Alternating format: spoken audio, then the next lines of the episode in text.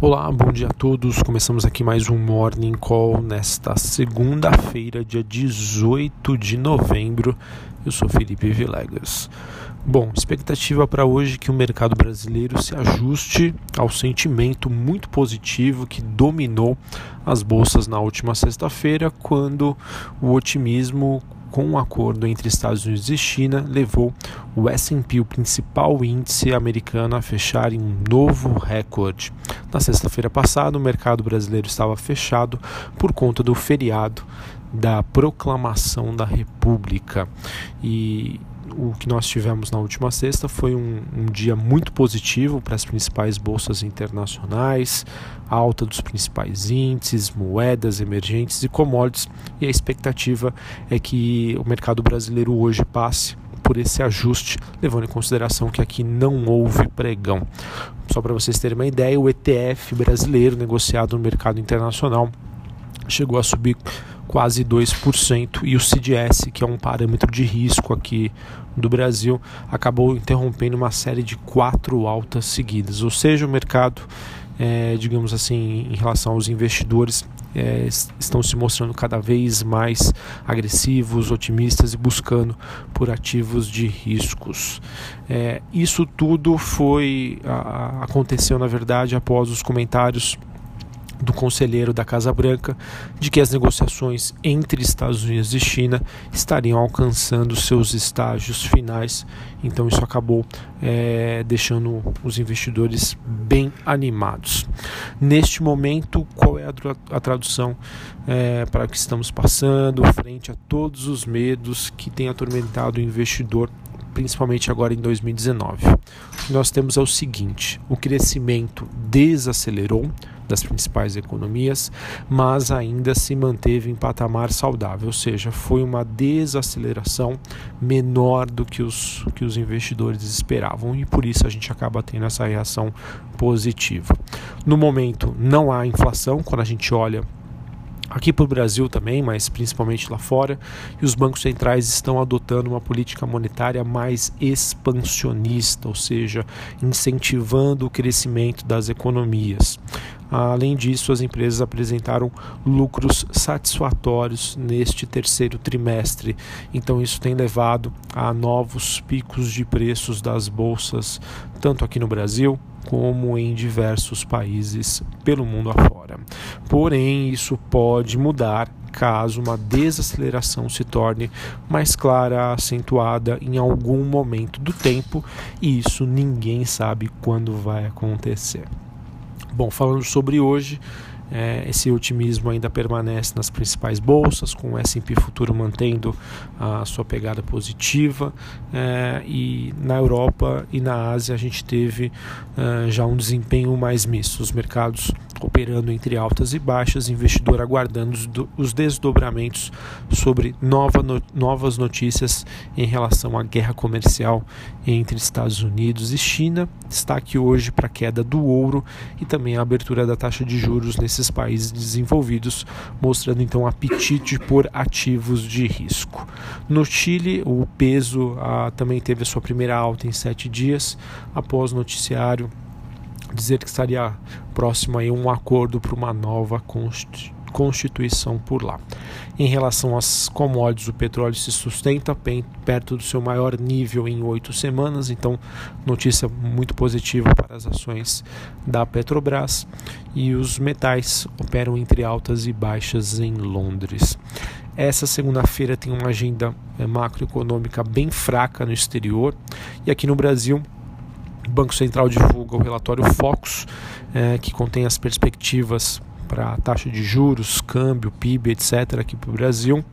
É, pode refletir os últimos dados mais positivos para atividade de serviços, varejo, que foram divulgados na semana passada.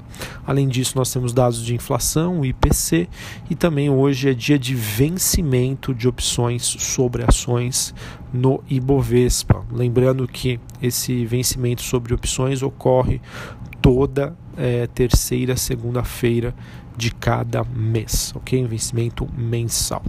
Sobre o noticiário político, destaca apenas para as falas de Rodrigo Maia, dizendo que ele vê a reforma tributária, a mudança na lei do saneamento e a autonomia do Banco Central aprovadas até a metade do próximo ano, metade de 2020.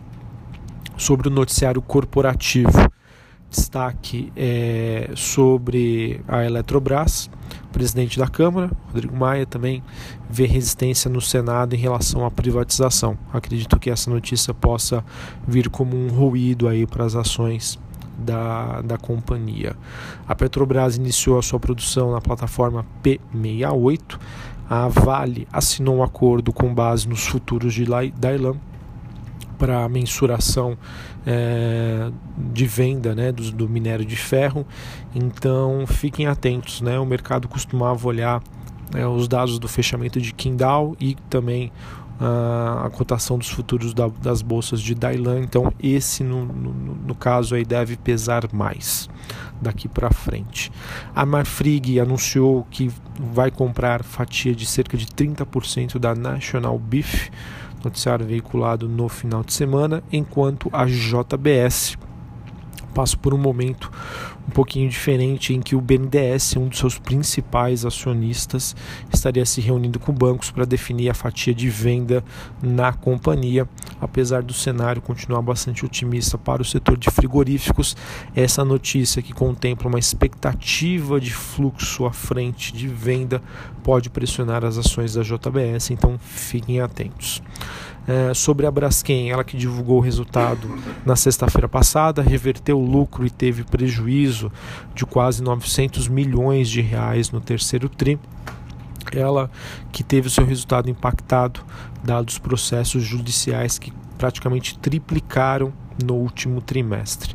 Além disso, ela deve encerrar a sua operação de extração de sal em Maceió, Braskem que segue num momento bastante complicado. Cirela, empresa do setor de construção civil, disse que vai investir cerca de um bilhão de reais em imóveis comerciais, mostrando que o setor segue ainda bastante aquecido e essas companhias estão enxergando um futuro à frente já bastante promissor. Os últimos resultados, referente ao terceiro TRI, já mostraram é, que os números seguem realmente muito positivos, principalmente para as empresas é, de construção civil ligadas aos, é, no, no, caso, é o público de média e alta renda.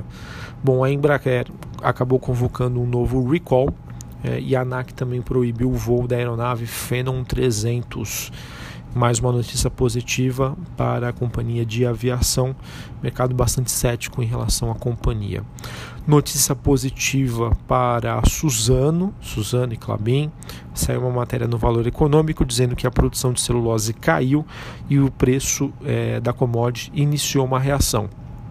Lembrando que o que pressionou o setor no ano de 2019, além da guerra comercial, foi a queda forte dos preços da commodity e com essa sinalização de reação, as ações Suzano, Clabin podem reagir é, no mercado. Esse movimento já começou, então a expectativa de que isso prossiga. Bom, só para a gente falar sobre o finalzinho da temporada de balanços que se encerrou na semana passada, BMG teve lucro de 88 milhões no terceiro tri, alta de 14%. A CEMIG reverteu o lucro e teve prejuízo no terceiro trimestre, cerca de 282 milhões de reais, e o lucro líquido da Sabesp cresceu 113%, mais do que dobrou. Bom, então essas foram as principais notícias do dia. Mercado que deve passar por um ajuste frente à forte alta que nós tivemos na sexta-feira passada, quando era feriado aqui.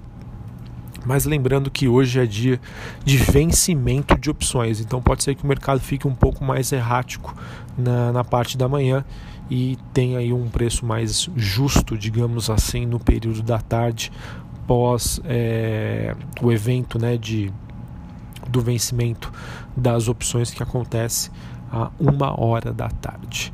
Bom, pessoal, então é isso. Um ótimo início de semana. Essa semana que é um pouquinho mais curta, entre aspas, né? Isso porque na quarta-feira, é, dia da consciência negra, não haverá negociação na Bolsa de Valores. Um, uma ótima semana, uma ótima segunda-feira. Um abraço e até a próxima. Valeu!